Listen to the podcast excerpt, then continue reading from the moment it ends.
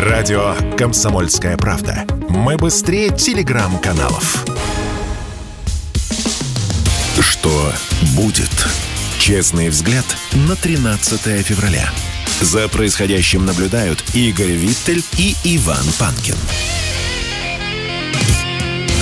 И действительно, Иван Панкин, и действительно Игорь Виттель. Мы начинаем новый час на радио «Комсомольская правда» и продолжаем наш эфир. Я только напомню, что на канале радио «Комсомольская правда» в YouTube идет прямая видеотрансляция. Сегодняшняя называется «Тяжелые бои за угледар». Мы это обсуждали и с военкором, и с военным экспертом при подробнейшим образом. Теперь время идти дальше. Уточню только, что там же на канале радио «Комсомольская правда» под видеотрансляцией работают комментарии. Лайки, дизлайки ставьте на ваше усмотрение. Работает чат. В середине часа будем отвечать на ваши ваши вопросы, как всегда. Ну а к нашему эфиру подключается Андрей Школьников, политолог, автор телеграм-канала «Геостратег». Андрей Юрьевич, здрасте. День добрый. А можно я вам задам не совсем как бы с одной стороны серьезный вопрос, а с другой стороны вполне себе серьезный. Сбиваются, ну, про шар уже не будем говорить, потому что это шар, а сбиваются неопознанные летающие объекты. Над США сбит, над Канадой или около нее сбит. А, Китай заявил о том, что что-то такое сбил неопознанное летающее. И пока это имеет статус именно НЛО, неопознанного летающего объекта. А вот, допустим, завтра нам сообщают, что это реально эти объекты имеют внеземное происхождение. Что тогда? Просто пофантазируем.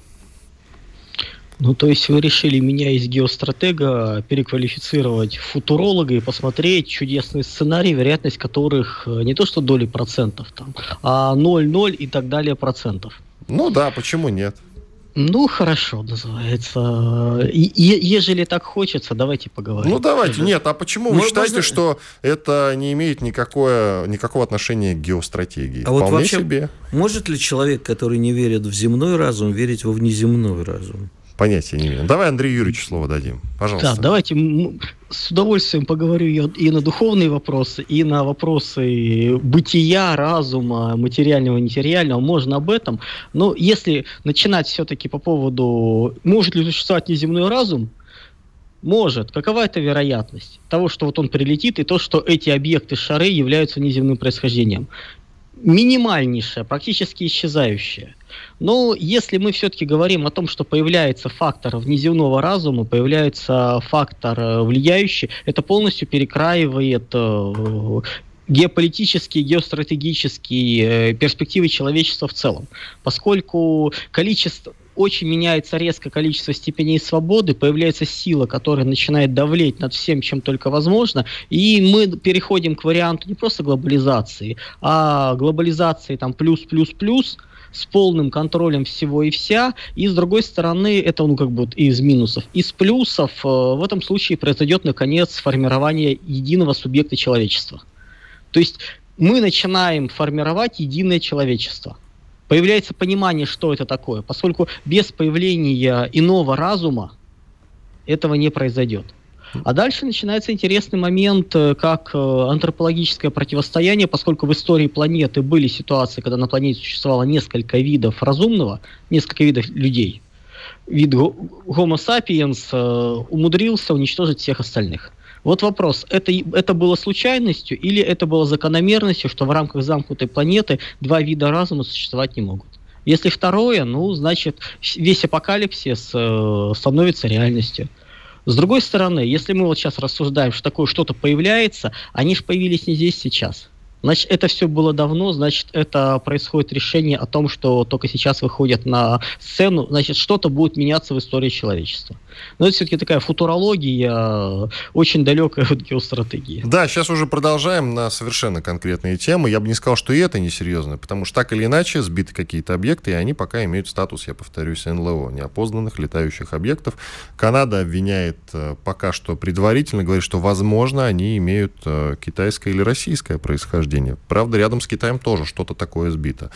Но знаете, что хорошего во всей этой истории? Даже если это реально НЛО и внеземное происхождение имеет, то, по крайней мере, мы прекратим уже спецоперацию против Украины.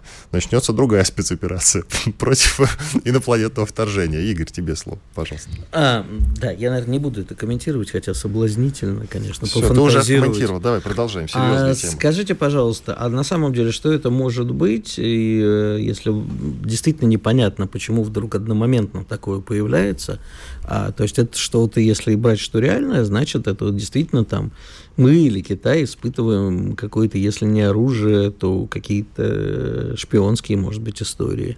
А почему вдруг сейчас, почему вдруг одномоментно? Ну, давайте понимать, под создание таких э, явлений нужна инфраструктура. А если инфраструктура создается, то вам, в принципе, без разницы, сколько этих шаров отправляется. Один, два, три, пять. То есть, когда их счетное количество, когда они идут не конвейером, а в несколько штук, они создаются всегда в таких объемах. Плюс это подобные, во времена холодной войны подобные технологии использовались, и последние десятилетия про них просто не вспоминали. Китаю нужно было ответить за прилет Нэнси Пелоси в день ВДВ на Тайвань, как-то показать, э, заставить Америку, в свою очередь, потерять лицо. Они нашли красивый способ. Как э, перевести Америку в состояние тонуса, как полностью вскрыть всю систему противовоздушной, противоракетной обороны, поскольку когда объект вторгается, его начинают тут же сканировать, отсматривать, я сейчас ну, упрощенно говорю, и вся система, которая в спящем режиме находится в обычное время, она переходит в активный режим, ее можно отследить. Остаются понятные алгоритмы. То есть это примерно то же самое, как произошло с южнокорейским Боингом над Сахалином, который специально еще в, Совет, ну, как бы в 80-е годы направили в воздушное пространство России, Советского Союза, и Советский Союз практически вскрыл, реагируя, всю свою противоракетную систему. Вот сейчас то же самое, китайцы вскрыли, показали, посмотрели, как это работает. Дальше они... А сейчас они занимаются обычным троллингом. То есть, э, помимо... То есть вы считаете, приятных... что это Китай, это не Россия, это не какие-то еще силы на планете Земля, если уж говорить о реальном происхождении, а не фантастическом? Вероятность, конечно, Китая больше всего, поскольку у Китая есть и возможности, и желания, и для Китая это сейчас является ну, максимально красивым и нужным ходом. У России сейчас столько дел, столько забот в других э, направлениях, что вот так просто троллить, э, это ну, не наш стиль. Нашим стилем было бы что-то аккуратно сломать и посмотреть, что будет. То есть это часть пазла, в который входил и тот самый пресловутый шар, который не так давно был сбит над США, да, китайский вот этот вот шар-шпион. То есть это все имеет одно происхождение, один проект китайский. Если предположить, что это несколько проектов, значит, они начались одновременно. Они происходят, потому что с точки зрения технологий, с точки зрения исторической перспективы, это абсолютно одномоментно. И запустить такие вещи разом, это нереально. То есть э, сам полет этого шара к Соединенным Штатам занимает некоторое время. Посмотрите, сколько он летал над Америкой, причем на высоте под 30 километров, и поэтому его сбить не могли. А тут они появляются в большом количестве, и их начинают сбивать. Да, в основном, э, основная версия, конечно, что это Китай развлекается, и делает правильно. Есть вспомогательная версия, что это, собственно говоря, сам, сами Соединенные Штаты показывают, что они умеют это все сбивать. То есть такой вариант тоже исключать нельзя, плюс даже, ну, поскольку то, что сейчас подлетает на высоте примерно 10 километров, то есть это абсолютно в зоне доступа оружия. Поэтому почему нет? Сделать красивую игру, рассказать, что на нас нападают злые инопланетяне, инопланетяне а да, мы способны да. их сбить. А скажите, Конечно. скажите, пожалуйста, Андрей Юрьевич, а в рамках всего э, той концепции, что это э, развлекаются китайцы. В общем-то, реакция американцев, и в принципе все говорят, что отношения Китая и США очень сильно ухудшились после этого инцидента. А возможно ли полномасштабная война между ними? Все же говорят, что как бы, то, что происходит на Украине, это прокси-война между США и Китаем. А можно ли говорить о том, что будет полномасштабная? Когда мы начинаем говорить о противостоянии, о взаимодействии Китая и США, нужно понимать, что это две стороны одной монеты.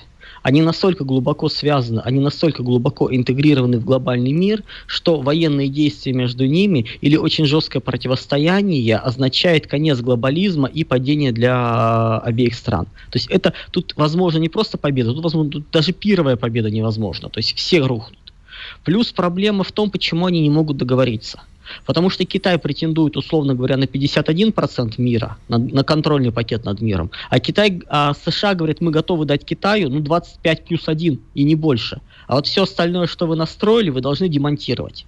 И для Китая это социально-экономическая катастрофа вплоть до бунтов и распада. То есть они не могут на это пойти. Но и США не могут передать контрольный пакет Китаю. Ну, передать не на... передать, но что им позволяет говорить, что нет, не получите там даже 50, получите 25. Они считают, что свое экономическое и военное превосходство настолько э, неоспоримым, Экономическое уже нет, но помимо экономическое есть военное, технологическое, культурное, а, вопрос коммуникаций. И в этом, если мы будем смотреть на Соединенные Штаты, они подобны многоборцу, который во многих дисциплинах уже не первый, но по очкам общее первенство он держит. И проблема Китая, что Китай-то, в принципе, на это рассчитывал, но Китай рассчитывал, что будет в основном только экономическое противостояние, остальные все второстепенные. И на ближайшие 10 лет естественным образом экономическое влияние, экономическое благосостояние перейдет к Китаю. То есть просто естественно, что Америка сама отдаст. А Америка не собирается.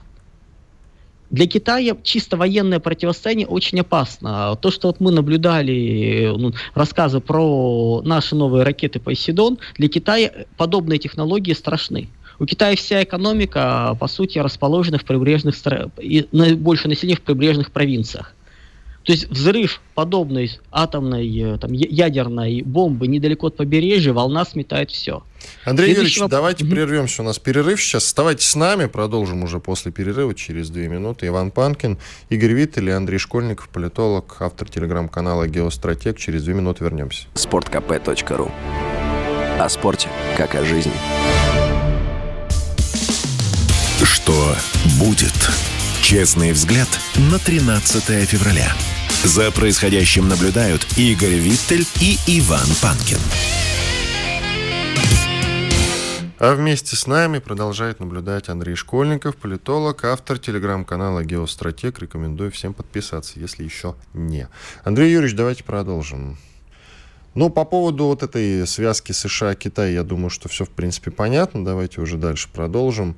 Очень интересно послушать ваше мнение на тему того, что же могут выкинуть наши украинские друзья, в кавычках, разумеется. Вот там а, главой МИД Кулебой заявлено, что к 24 числу, годовщине, стоит ждать великих событий. Это прямая цитата, великих событий. Что, как вы считаете, как вы видите, он имеет в виду? Чего ждать?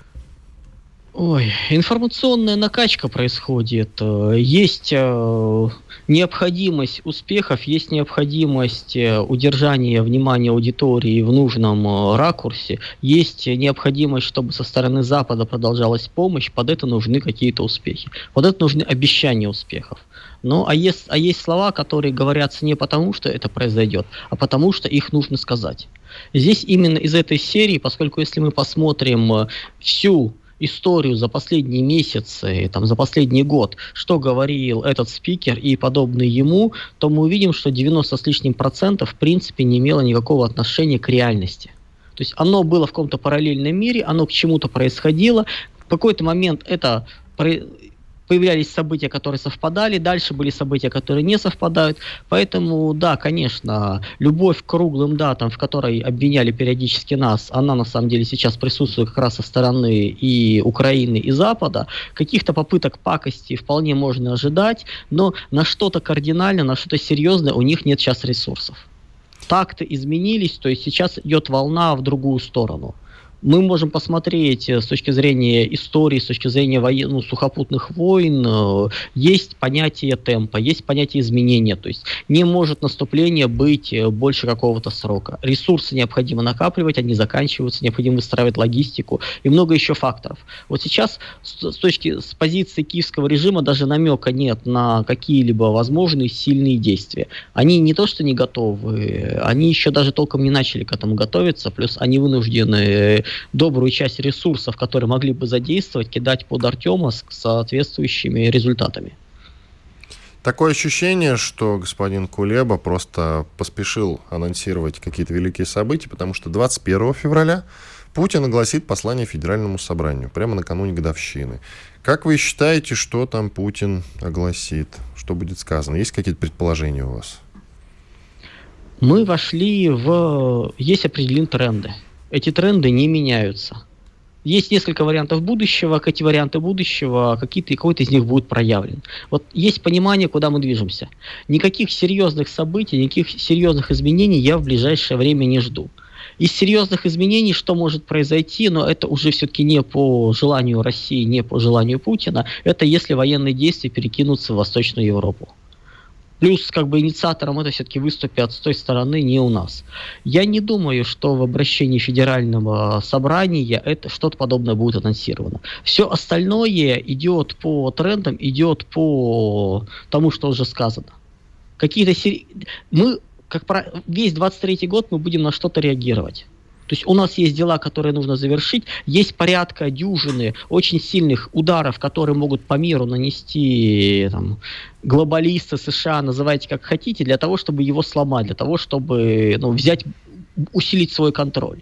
А там много чего может быть. От, перекры... от э, проигрыша Эрдогана в Турции с перекрытием проливов, э, заканчивая до локальных каких-то ударов. Э, то есть с перекрытием Персидского залива много чего можно сделать. Вот мы все равно будем на это реагировать. Поэтому я не жду какой-либо инициативы от выступления Владимира Путина, от повышения ставок, но ответные реакции, да. То есть э, какие-то показательные вещи могут быть, но это не будет реальным повышением. То есть тут я все-таки жду то, что будет зафиксировано, повторено, то, что мы идем, сделаны акценты каков будет 23 год, что мы не отступим, что мы, собственно говоря, ставим себе цели, может, какие-то уточнения будут. Акцент, э, возможно, будет на то, что в экономическом плане мы прошли год лучше, чем предыдущий, и с объяснением, почему мы в это вошли. Ну, то есть такое скажем так, сеанс психотерапии для населения и страны. То Я правильно вот понимаю, что мы не формируем повестку, а на нее только реагируем? То есть следуем той же стезей. Не мы формируем повестку, мы на нее только реагируем и, соответственно, снижаем свою долю участия в принятии решений в глобальном плане у нас сейчас в мировом, общемировом, у нас нет ресурсов для формирования глобальной повестки. У Запада Проблема другая. У них происходит распад глобального мира на части, и они вынуждены вот на этой постоянно тающей, разрушающейся льдине пытаться что-то делать. Поэтому они делают быстрые, яркие, там, сильные шаги или пытаются их сделать, а мы, весь остальной мир, сейчас на них реагируем. То есть говорить о том, что у нас есть возможность э, стратегической инициативы, нет. Мы можем выбрать из двух зол, там, из плохого и очень плохого можем выбрать плохой. Мы можем затянуть время, можем усилить. Но у нас нет сейчас ресурса для того, чтобы определять мировую повестку. Давайте я не вот, переоценивать себя. Я бы, пожалуй, с вами согласился, что 21 февраля, может быть, ничего и не услышим такого.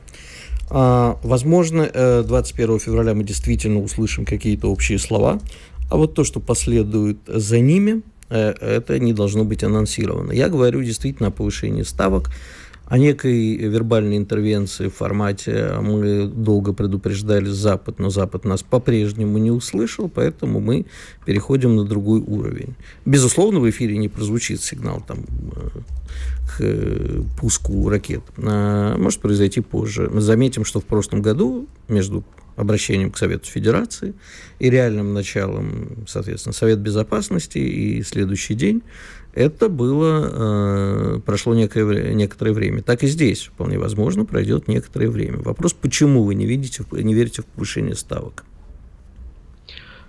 тот объем проблем, который сейчас есть, и те ресурсы, которые мы задействовали в инерционном, спокойном режиме без повышения ставок позволяют добиться целей оперативных, не стратегических, пока только оперативных идем. Если сейчас начинать повышать ставки, это повышать количество, открывать количество степеней неопределенности и повышать риски. И это повышение рисков, оно менее просчитываемо.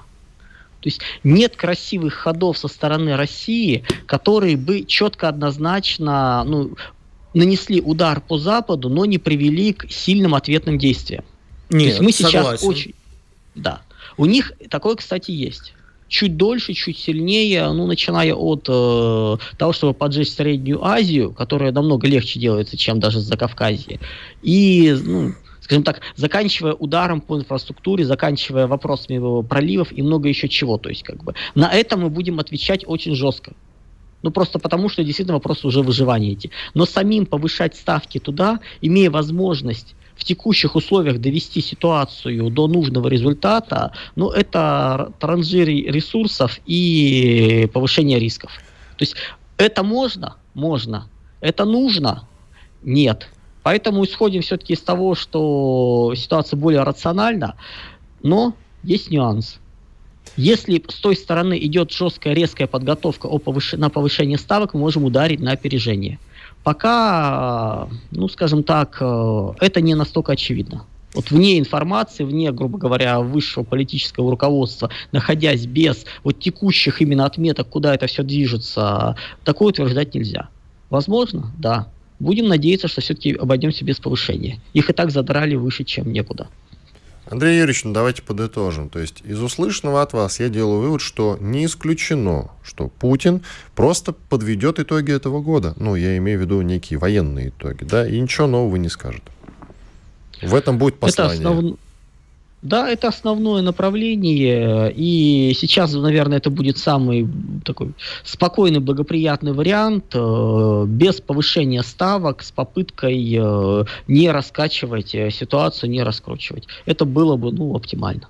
А почему вы не считаете, что Путин может, как и несколько лет назад, года 3-4 назад, 4, кажется, года назад, когда он в послании Федеральному собранию, помните, показал очень красивый фильм с очень интересными, новыми вооружениями, аналогов которых... Мультики, нет, как это называли да, наши да, враги. Да, аналогом которых нет ни у кого. Почему вот эту вероятность вы исключаете?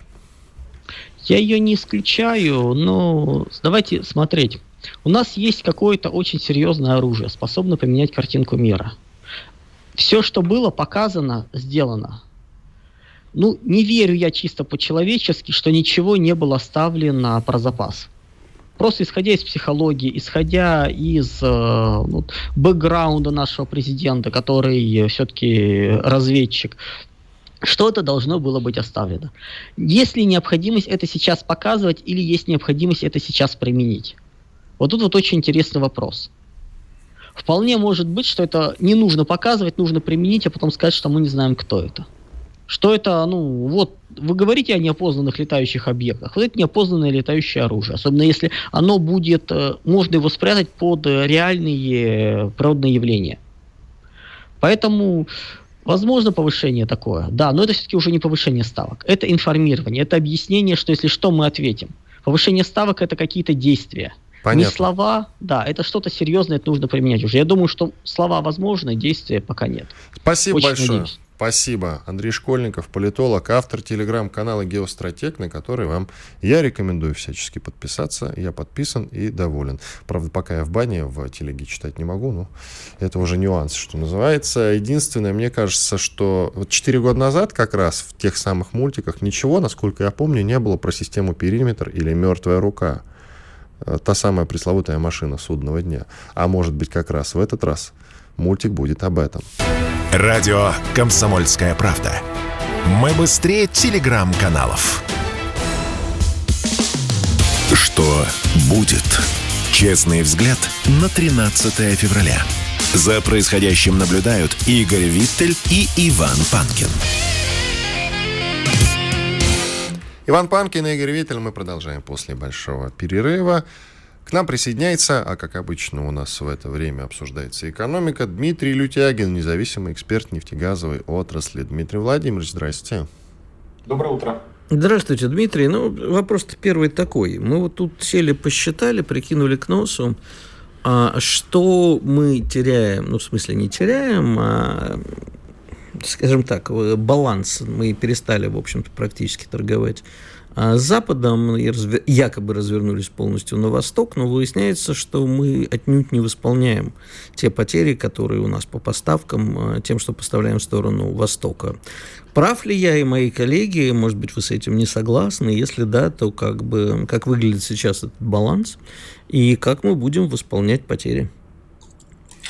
Да, вы на самом деле правы, потому что в, в моменте достаточно сложно именно переориентироваться в полном объеме на азиатский рынок. На самом деле азиатский рынок весь объем, который мы бы могли бы предложить, он бы переварил. Вопрос только заключается в наличии э, так называемой там, транспортной инфраструктуры, которая бы позволила как раз достаточно оперативно это сделать. Вы знаете, что у нас э, есть по нефти действующий трубопровод ВСТО, Восточная Сибирь, Тихий океан. По ним он сейчас полностью загружен, плюс, соответственно, все, что э, ранее поставлялось на западные рынки, а это, я там напомню, более там, 50% от экспорта, который, соответственно, российские компании осуществляли по нефти в, в мире, Э, они, соответственно, начали также пытаться переориентироваться на запад, ну, точнее, на восток, но вот ограничение идет именно по транспортной инфраструктуре, инфраструктуре БАМа. Уже было даже несколько, на самом деле, крупных совещаний, и даже там доходило до скандала о том, что РЖД не вывозит в полном объеме там, те заявки по нефти, которые российские компании которые российские компании подают, и это на самом деле связано именно с пропускной способностью БАМа. То есть вот если построят а, БАМ-2 и плюс еще, возможно, там расширят ВСТО, там еще на несколько трубопроводов, тогда, соответственно, те объемы, которые шли на, в западном направлении, могут быть э, поглощены именно э, восточным направлением. А сила Сибири? Сила Сибири – это газопровод. Я в курсе, спасибо.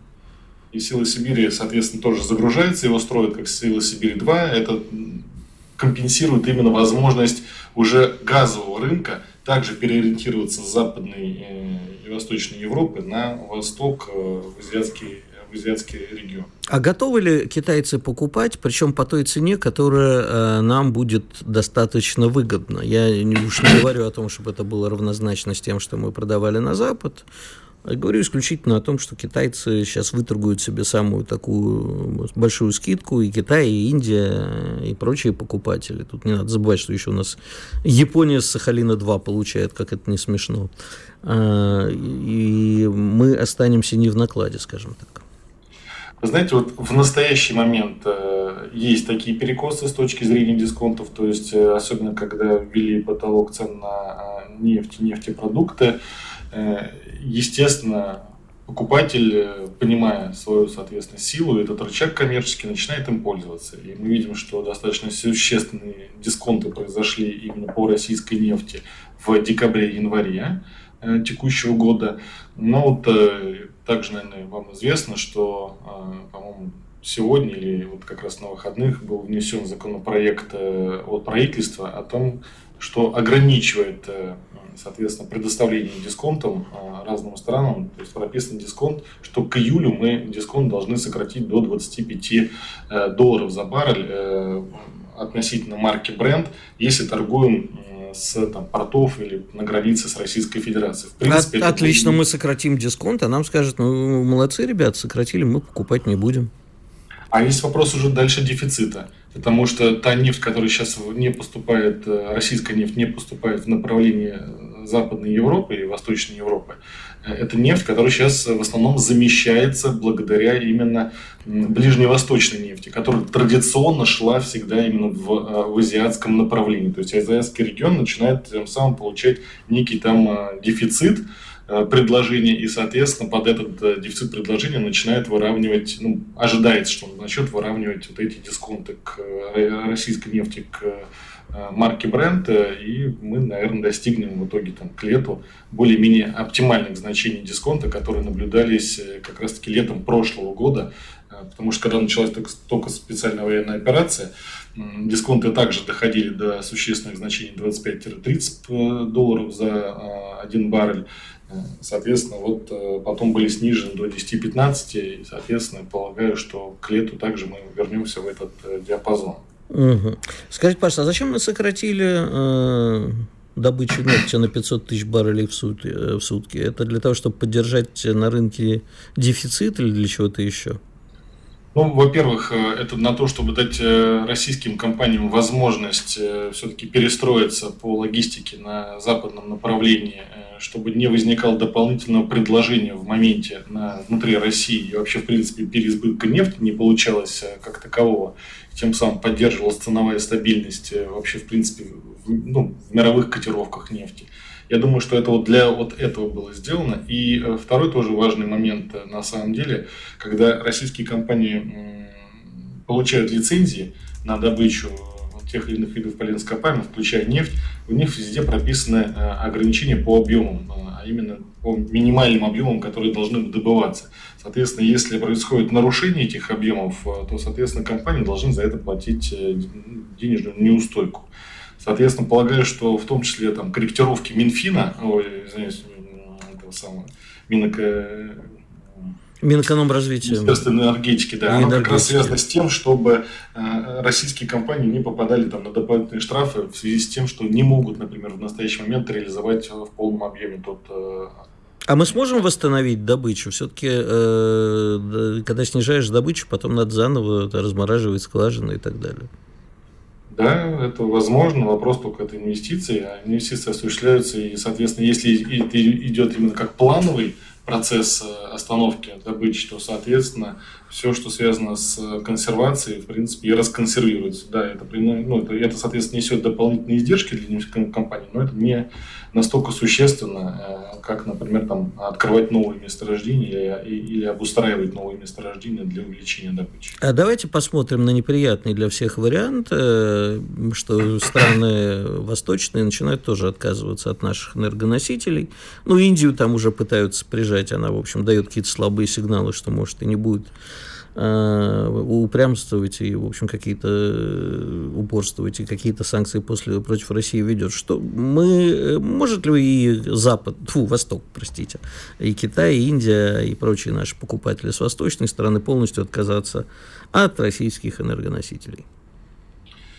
Вы знаете, вот с точки зрения газа, наверное, вряд ли это возможно, потому что по газу как раз-таки у Российской Федерации достаточно хорошие конкурентные преимущества и в азиатском регионе, и если, соответственно, азиатов, а у них есть такая э, стратегия по переходу на более чистые виды топлива с угля как раз-таки на газ, то здесь э, я такого э, сценария не вижу. С точки зрения нефти это более ликвидный товар, соответственно, если есть поставщик поставщик такого товара, а он действительно на рынке есть, это ближневосточная, по сути дела, э, нефть, она на самом деле может там, ну, если они будут увеличивать э, и с ними договорятся по увеличению добычи, причем достаточно существенно процентов на там, 20-25 относительно текущего уровня, то они, в принципе, могли бы замещать, замещать э, вот этот потенциальный спрос на российскую нефть именно в восточном направлении.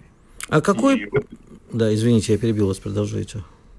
И в этой связи, соответственно, тогда э, мы будем э, иметь достаточно существенную просадку по, ну, с точки зрения добычи. У нас собственное потребление составляет 50% от э, уровня добычи. Добываем мы в год порядка там, 530 миллионов тонн. То есть, по сути дела, там порядка 250 миллионов тонн мы обычно пристраиваем на внешний рынок. Вот, из этого объема может упасть там, 50%.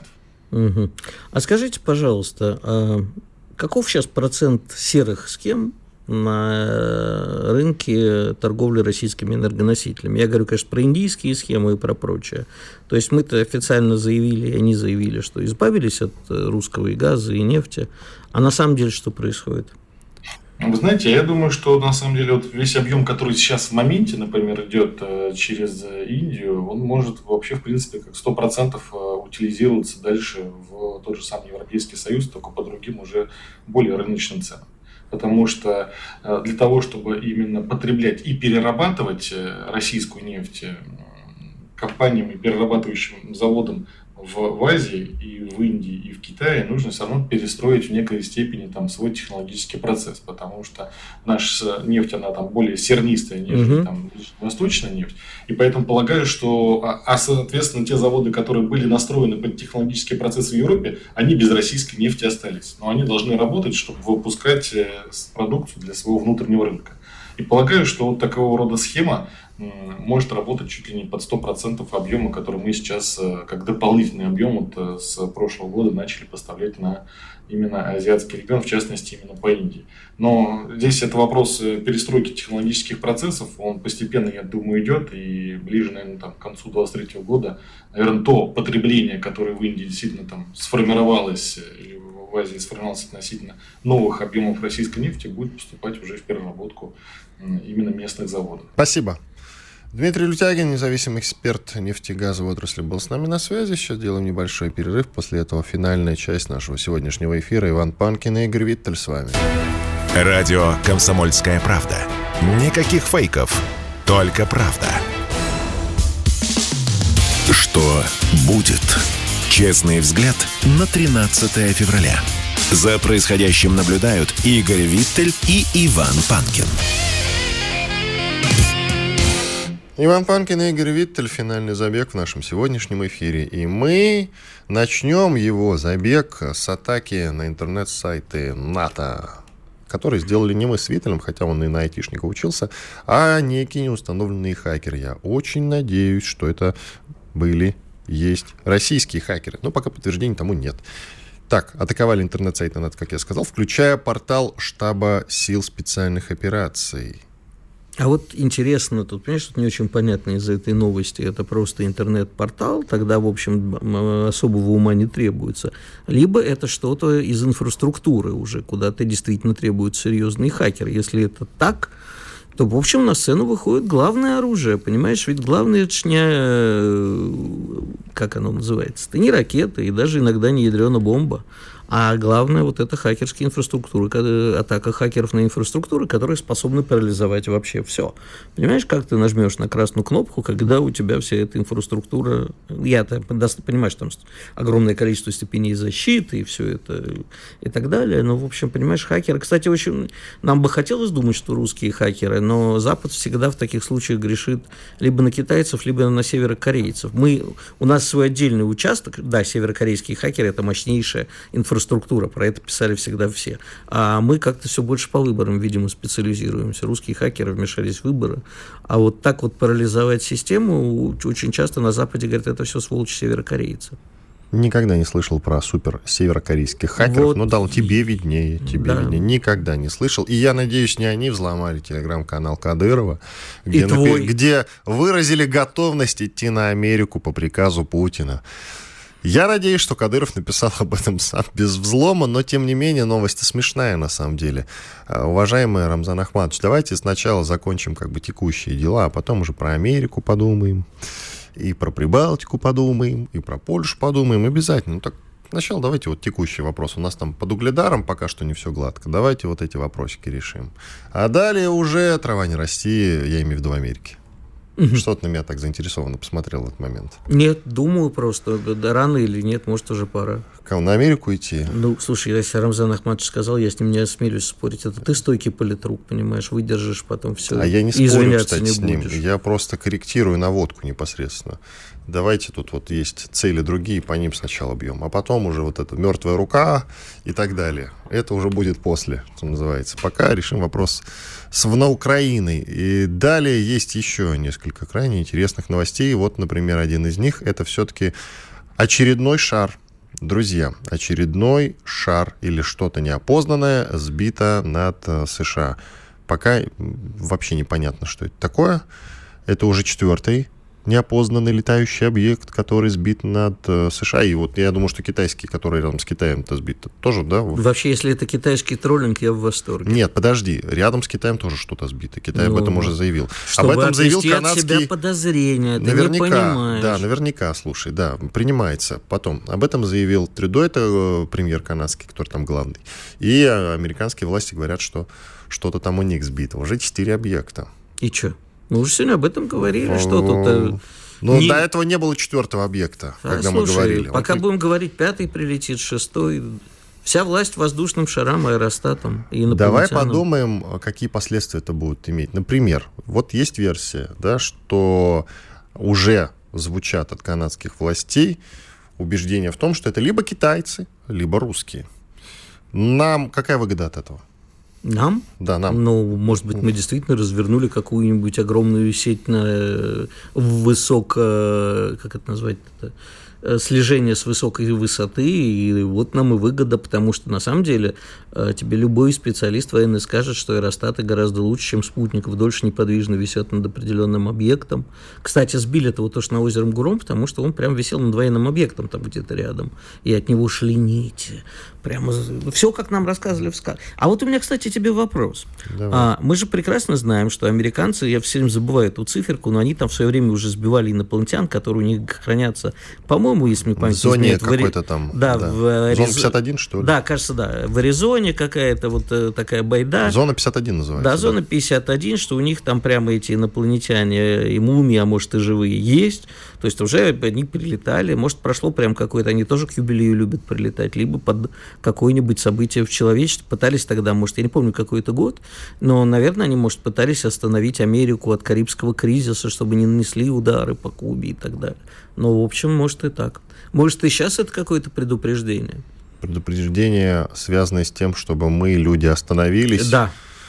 огляделись, подумали. Услышали они там наверху радио «Комсомольская правда», что Витлер все время к тактическому ядерному оружию призывает, и сказали, так, слушайте, пора этого безумца остановить, но почему-то промахнулись и послали в штат. А может быть, э, в силу твоей внеземной внешности... Да. Я понял. Идем дальше. Ты будешь отмечать День Святого Валентина? Или ты, как э, в той шутке, в День Святого Валентина я нажрался, как скотина? А, и скорее, как это самое, дорогая, с 13 февраля по 9 марта я в длительной командировке, к сожалению, буду не на связи. Примерно так. 76% россиян, согласно новому опросу, решили не отмечать День Святого Валентина. Мне это нравится. Да вообще... Решили не отмечать. Но они-то, может, и решили не Кто отмечать. эти россияне, мужчины или женщины? Да, они, может, и не решили. Им вторая половина скажет, так что я не поняла, где мои цветочки, плюшевые мишки и противные шоколадки.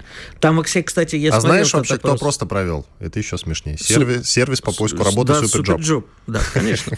Нет, там вообще непонятно. 76% решили не отмечать, при этом 36% 50% мужчин, состоящих в браке или в отношениях, поздравят свою вторую половину и подарят цветы. Но при этом 76% россиян.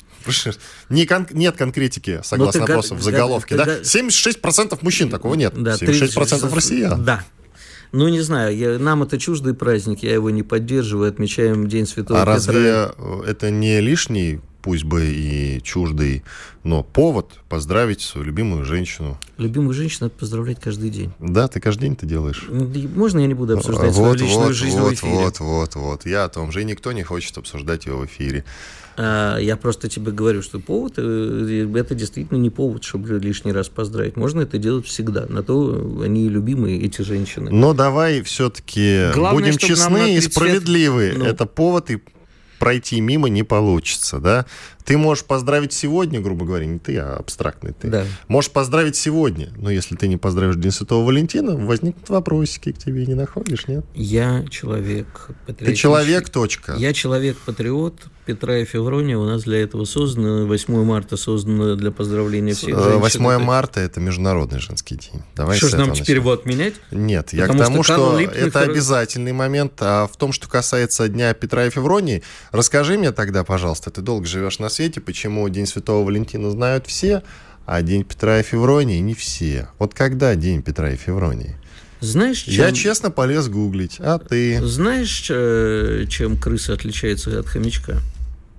У хомячка пиар лучше. Вот у дня вроде как одно и то же, а пиар лучше. Вот День Святого Валентина, а он же почему? Торговый чисто праздник. Его придумали, чтобы впаривать э, лежалый шоколад, отвратительных мишек и плюшевые сердечки, чтобы они были прокляты. А мы, не, понимаешь, не коммерческий праздник, не коммерческий праздник всегда будет меньше популярен, Дорогой друг, чем но ты все равно не знаешь даты. я тоже. Дата какая? Ну, нам регулярно об этом напоминают. Сейчас вот. не буду врать. Хорошо, вот э, повод регулярно напомнить. Пи- э, напомнить. Пишут, в Википедии отмечается 25 июня. Кем отмечается, не знаю, но кем-то, видимо, отмечается. Может быть, в Муроме отмечается. Ну, наверняка. Туда жена Медведева гоняла, по-моему, отмечала с размахом. Но маловато, С чтобы... Медведевым или нет? Э, не в курсе. Спроси. Тут есть, кстати, в редакции у кого спросить, поинтереснее поинтересуешься, когда выйдем у нашего продюсера. Вот, она тебе расскажет. Про Петра и Февронию? И про ну, Петра, и про Муром. Я, пожалуй, и про то, ездит ли туда жена Медведева с Медведевым или без него, я вообще считаю, что в стране готовится что-то такое, потому что я вот сейчас вернулся... Что, что что-то такое? Я тебе сейчас объясню. Я вот только что был одним днем в Омске и перекрестился, потому что накануне туда прилетал Медведев, город весь перекрыли. А ездил он, судя по всему, ну там в Омске же много у нас стратегических объектов. Раз уж такой человек, грозящий всему миру, как Дмитрий Анатольевич, побывал с помпой, то, в общем, наверное, что-то там что-то, что? Что-то там будет, не знаю. Что-то там не, будет я в Омске? Не, нет, не в Омске, я, слушай, наверное, решил подбодрить, там у нас же что только нет. Не знаю, надо, кстати, открыть, если бы я мог, я бы Я знаю, не хочу об этом говорить в эфире, но а мне повезло, я на день так разминулся. С кем, с Медведевым? Да.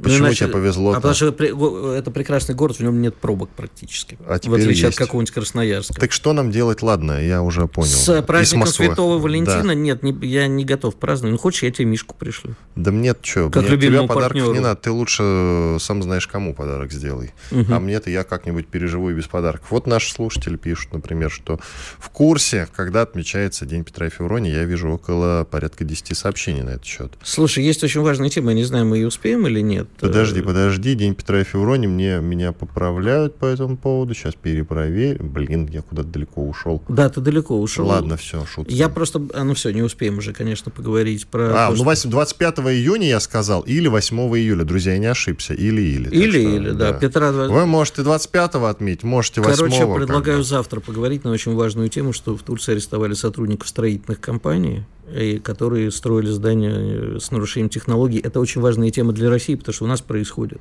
такое же безобразие во многих местах. Вот завтра я предлагаю об этом поговорить. Да, там уже порядка 30 тысяч жертв. А, как мы с тобой, к сожалению, да, да, и предполагали. Да, вот когда все это произошло, были предположения, что будет э, примерно такое количество жертв. Надо только помнить, что и в Сирии тоже большое количество жертв, несколько тысяч это тоже очень важно для нас, да, если видите, кто-то из официальных лиц проводит какие-то гуманитарные акции, то я вас призываю, друзья, для Сирии поучаствовать в них. Насчет Турции, ну это уж на ваше усмотрение. Иван Панкин и Игорь Виттель были здесь, остались довольны. Встретимся завтра.